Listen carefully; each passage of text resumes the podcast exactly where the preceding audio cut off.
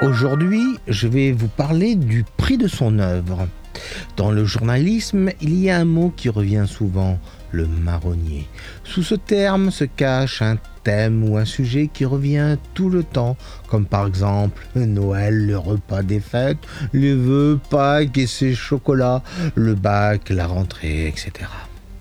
L'aquarelle a aussi ses marronniers, et le plus récurrent est euh, combien je peux vendre mon aquarelle? On cherche sur le net longtemps pour venir brécouille, comme disaient les inconnus. Alors, pour ne plus revenir brécouille, faisons un petit topo. Alors déjà, est-ce que vous pouvez vendre votre aquarelle librement? Euh, C'est un peu compliqué. Avant de vendre, il faut savoir une chose. Est-ce que euh, ce que j'ai peint m'appartient? La question vous paraît bizarre, mais de nombreux amateurs utilisent des photos d'autres artistes ou photographes amateurs. Les droits de ces photos appartiennent à son auteur. Quand vous les reproduisez, c'est comme si vous faisiez une copie de votre CD ou DVD. Et après que vous le vendiez. Si vous la faites pour vous sans en tirer le moindre argent, l'usage accepte la chose. Après, si vous tombez sur un pardon, un procédurier, il peut vous en demander compte. L'image d'une personne, célèbre ou pas, peut aussi rentrer dans ce cas. Par exemple, vous avez décidé de peindre votre belle-mère avec un corps de diable. Elle n'apprécie pas la peinture car vous ne lui avez pas demandé l'autorisation écrite d'utiliser son image. Elle peut alors se retourner contre vous si elle en a envie. Oui, double. Bref, je vous conseille de vendre seulement les œuvres d'après vos propres photos ou de bien regarder les droits des photos ou utiliser des photos libres de droit et dans ce cas de portrait ou de nu éventuellement, de rédiger un petit contrat de cession de droit de l'image au cas où. Cette étape est bonne pour vous? Passons au deuxième. Alors, pour vendre vos aquarelles, vous devez vous déclarer comme artiste au centre local de l'URSAF et dès votre première facture, vous déclarez à la maison des artistes. Ça, c'est la loi. Et puis, il y a les usages.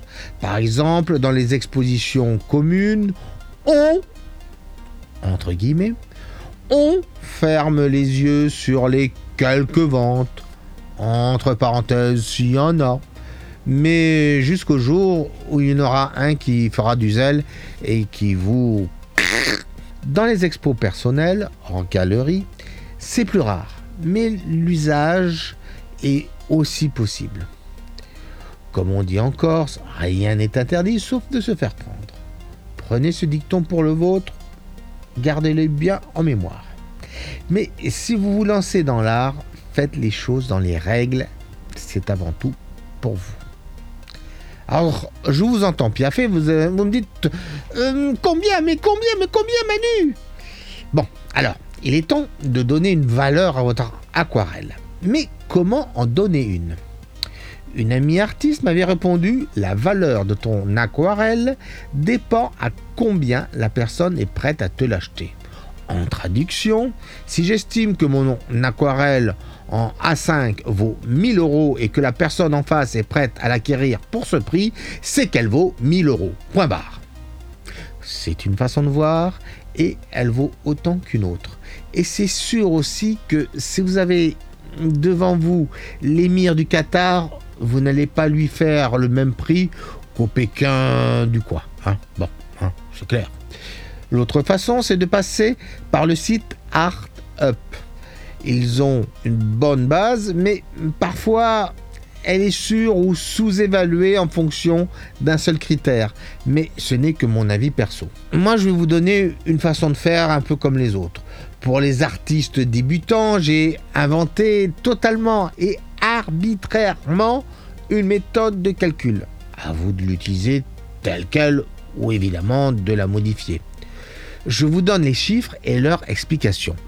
Alors, suivez bien, prenez un petit papier et notez bien tout ce que je vous dis. Alors pour moi, le prix d'une aquarelle, c'est égal 15 euros de l'heure, soit presque le double du taux horaire du SMIC, plus 20% si vous déclarez votre vente et qui correspond aux charges MDA et compagnie. Plus, alors, entre guillemets, X, le prix moyen du matos que vous avez utilisé. Plus, entre guillemets, Y, soit la hauteur multipliée par la largeur divisée par 20. Moins 10% de ristourne marchande lors de négociations. Ou moins 20 à 40% pour relations d'affaires, amis ou famille, selon vos sentiments, bien évidemment. Ce qui nous donne, par exemple, pour un 30-40, sur une feuille d'arche, peint avec de la Daniel Smith ou de Lizaro, et 2h30 de travail dessus. Donc, 3, 3 heures de travail en tout, fois 15, donc 15 euros, plus 20 euros de c'est le prix du matos, plus 60, c'est-à-dire la hauteur multipliée par la largeur divisée par 20, moins 10% égale 112,50 euros. Vous arrondirez évidemment à 115 ou à 110 ou à 100, c'est à vous de voir après. Hein. N'oubliez pas d'arrondir, c'est un conseil que je vous donne. Vous pouvez rajouter l'encadrement et ou les frais d'envoi éventuels.